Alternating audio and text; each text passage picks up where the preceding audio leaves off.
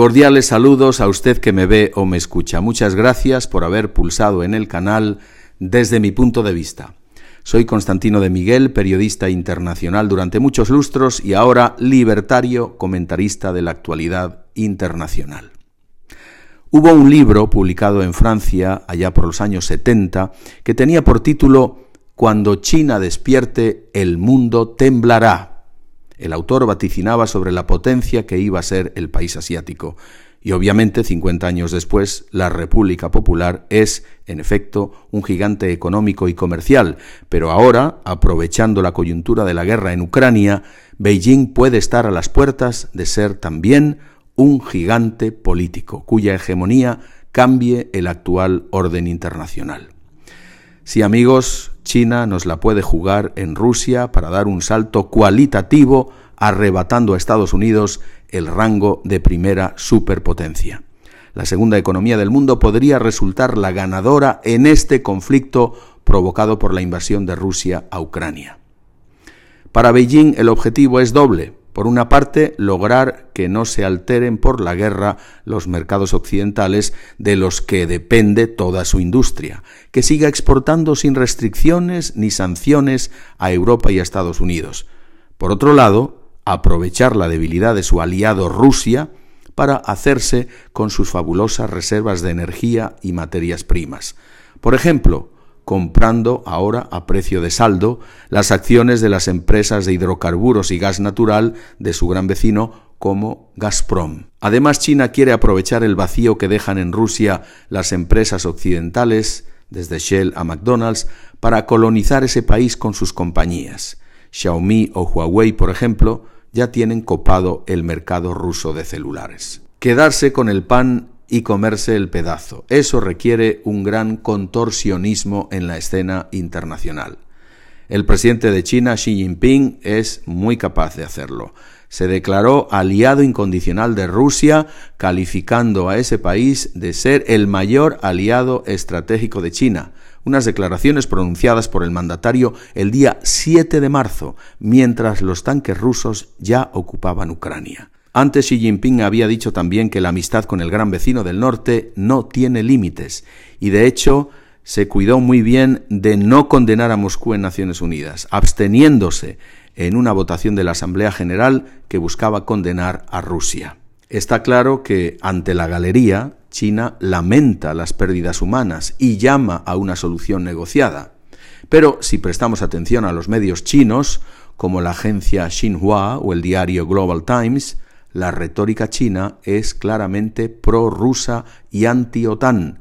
China no tolera tampoco que esa extensión del Pentágono que es la OTAN no solo rodee a Rusia, sino que se acerque a Asia Central, donde ya hay una presencia occidental.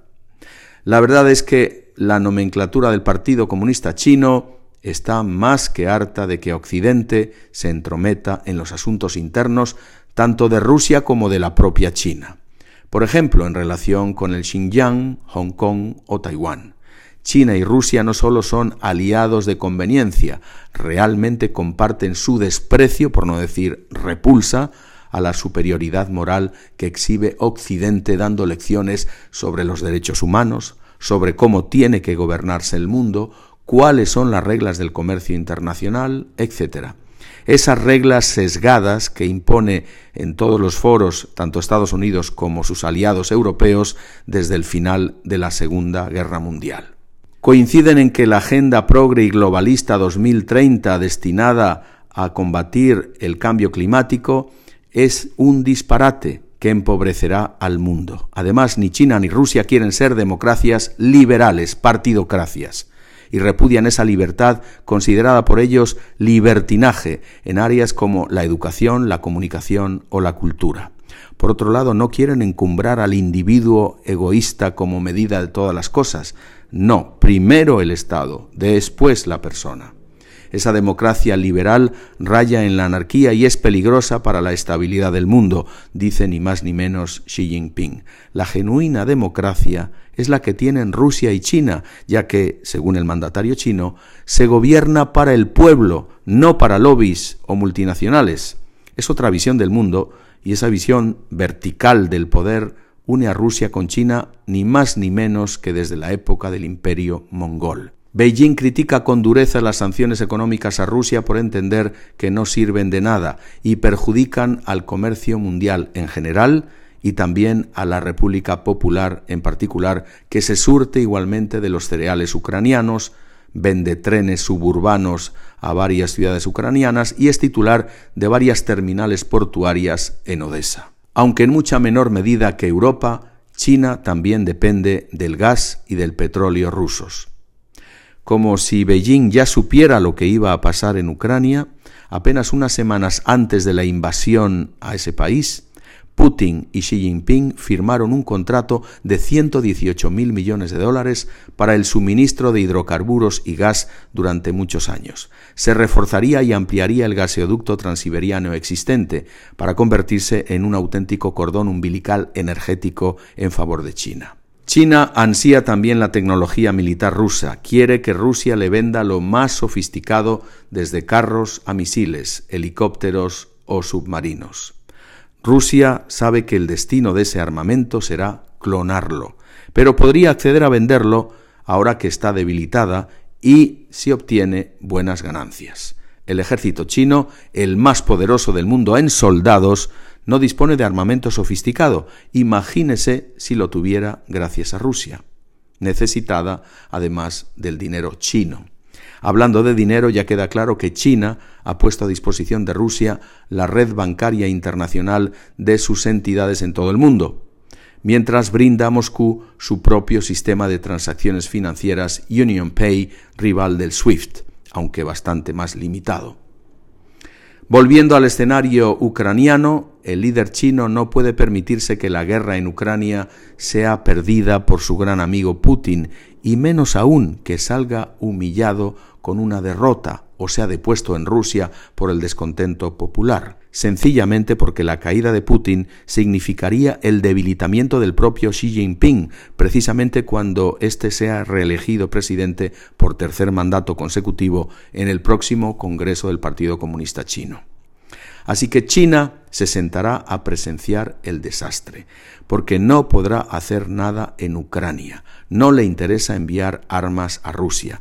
Los informes de que había vendido drones y misiles a Rusia fueron desmentidos por Beijing, y lo cierto es que China no quiere que se le culpe de involucrarse porque no puede permitirse tampoco el castigo de sanciones económicas.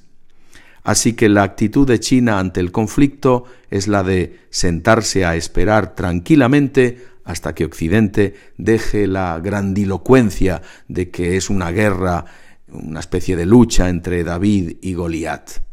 Impulsará, eso sí, una solución pragmática, por ejemplo, que Rusia se retire de Ucrania tras lograr que nunca sea parte de la OTAN y con varias regiones prorrusas anexadas a Moscú. Rusia tendría en ese escenario una victoria pírrica y saldría debilitada, necesitando más que nunca a su aliado chino, al que tendrá que poner en bandeja sus recursos energéticos, su tecnología militar y el acceso al Ártico. China además podrá ganar los contratos para la reconstrucción de Ucrania, mientras permanece intacta la demanda de los mercados occidentales. Cuando la revista The Economist pidió a más de una docena de embajadores en Beijing que describieran el objetivo estratégico de China, los diplomáticos fueron casi unánimes. China quiere un nuevo orden mundial construido alrededor de esferas de influencia, con China controlando Asia, Rusia vetando la expansión militar de Europa y Estados Unidos limitado a las Américas. El interés de China no es otro que el de elevarse a primera potencia del mundo, mientras Estados Unidos prosigue su declive, igual que la decrepitud de su presidente Joe Biden. Empezamos citando un libro y terminamos con otro, del profesor español Ramón Tamames, con el premonitorio título de El siglo de China de Mao a primera potencia mundial.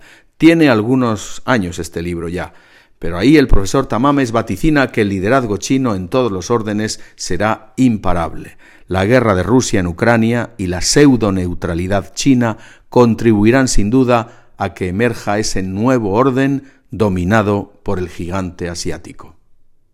Muchas gracias.